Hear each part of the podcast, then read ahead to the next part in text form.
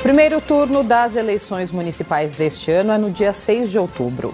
Quem tem deficiência ou mobilidade reduzida pode pedir a transferência para um local de votação que atenda às regras de acessibilidade. O direito ao voto está previsto na Constituição Federal. Porém, para que todos os eleitores possam exercer a sua cidadania e ir às urnas escolher seus candidatos, é preciso que os locais de votação sejam acessíveis. Na capital paulista, nas eleições gerais em 2022, mais de 156 mil eleitores declararam que possuem algum tipo de deficiência. Desse total, cerca de 43 mil afirmaram ter deficiência de locomoção. Para evitar que essas pessoas enfrentem barreiras no dia da votação, o TRESP o Tribunal Regional Eleitoral de São Paulo disponibiliza as sessões eleitorais acessíveis. Eliana Passarelli, assessora de comunicação social do TRE São Paulo.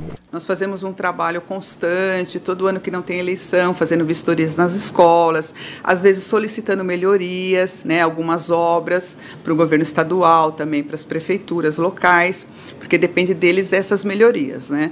E, então, onde foi possível, a Justiça Eleitoral instalou. Essas sessões consideradas acessíveis não podem ter degraus nem obstáculos internos e externos que impeçam ou dificultem a entrada de pessoas.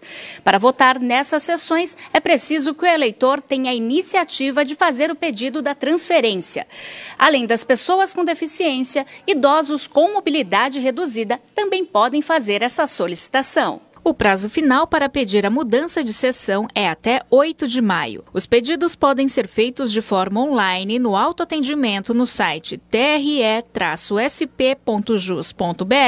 para quem já tem a biometria cadastrada. A outra opção é ir presencialmente em um cartório eleitoral com agendamento também feito pelo mesmo portal. É uma obrigação da Justiça Eleitoral, é né, trabalhar para que o eleitor possa exercer o seu direito ao voto no dia da eleição e a acessibilidade com certeza entra né, né nessa questão porque acaba sendo uma barreira para aquele eleitor. Então, para facilitar o exercício do voto, nós fazemos esse trabalho em relação a essas sessões. Então, sempre tentando abrir mais locais para facilitar realmente o voto do eleitor.